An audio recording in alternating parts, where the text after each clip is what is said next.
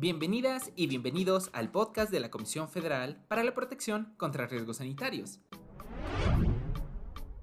¿Sabías que las infecciones nosocomiales son todas aquellas que se pueden contraer en los hospitales? Por eso la COFEPRIS vigila el adecuado funcionamiento de los establecimientos de salud para reducir riesgos de contagio para la población.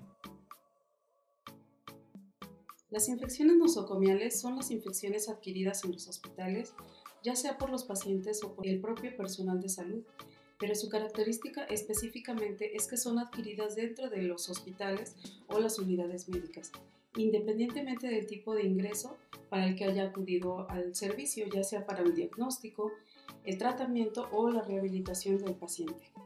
Durante la estancia hospitalaria, el paciente o el personal de salud se mantiene en contacto con el agente infeccioso, pudiendo ser por diversos medios y quedando como portador del agente, incubándolo y posteriormente transmitiéndolo. Esta transmisión va a ser dependiendo del tipo de microorganismo, ya sea por la vía aérea, cuando respiramos, al inhalar o al exhalar, así como para la colocación de equipos médicos como por ejemplo los respiradores que tenemos tan presentes en la crisis sanitaria de la pandemia. Otra vía de transmisión es la vía cutánea, esto es el contacto con instrumental, como es el caso del instrumental que se utiliza para las cirugías, la colocación de prótesis o dispositivos médicos, la limpieza y curaciones de diversas heridas o incluso el contacto de piel con piel de personas portadoras del agente patógeno. Una vía más de contagio es la vía oral, el consumo o ingesta de alimentos y bebidas o el contacto directamente de nuestra boca con objetos contaminados. La más frecuente es la vía parenteral. Este mecanismo es particularmente uno de los mecanismos de contagio más frecuentes debido a que es la vía de administración de medicamentos inyectables. Al perforar la piel estamos perforando la barrera natural más extensa del cuerpo, con una pequeña punción pero que nos permite ingresar al torrente sanguíneo para canalizar a los pacientes. Esto puede ser para colocar catéteres cortos o largos insertados directamente a los grandes vasos e incluso para la administración de nutriciones parenterales, con sustancias estériles como medicamentos en el mejor de los casos, pero que también pueden estar contaminados. Es por ello que la norma oficial mexicana, la NOM 045 SSA 2 2005, para la vigilancia epidemiológica, prevención y control de las infecciones nosocomiales, nos permite implementar acciones para identificar mecanismos de contagio, así como acciones para el control de las infecciones nosocomiales cuando éstas ya se presentaron en algún hospital. Esta norma es aplicable a todos los establecimientos de atención médica hospitalaria debido a que su aplicación y cumplimiento es obligatoria en el territorio nacional.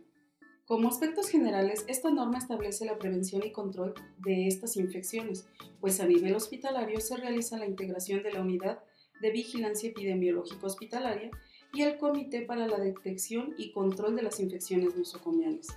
Por sus siglas, este último es el CODECIN, quienes diseñarán actividades de prevención y vigilancia e implementan estrategias de capacitación para el personal y para los usuarios del establecimiento explicando el adecuado lavado de manos con jabón, antiséptico, líquido, preferentemente, con agua corriente y toallas desechables, o también con productos con base de alcohol.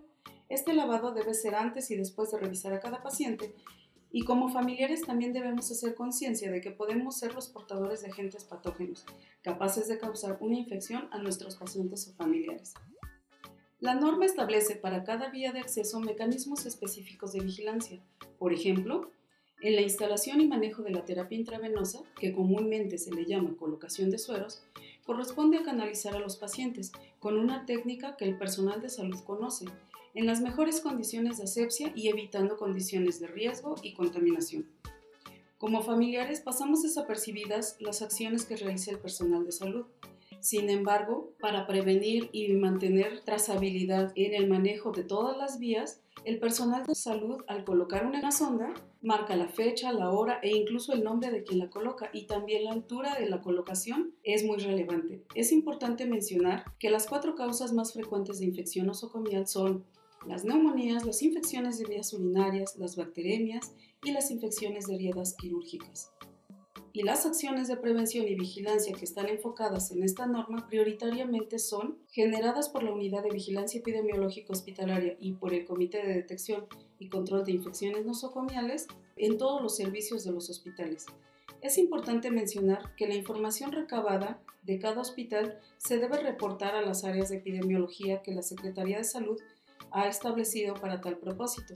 Esto con diversos periodos, incluso semanales o mensuales, y que también sirven para tomar decisiones para futuras necesidades, como es el aislamiento de pacientes, el uso de equipos de protección personal y sus características, o en su caso de técnicas de limpieza y usos de sanitizantes.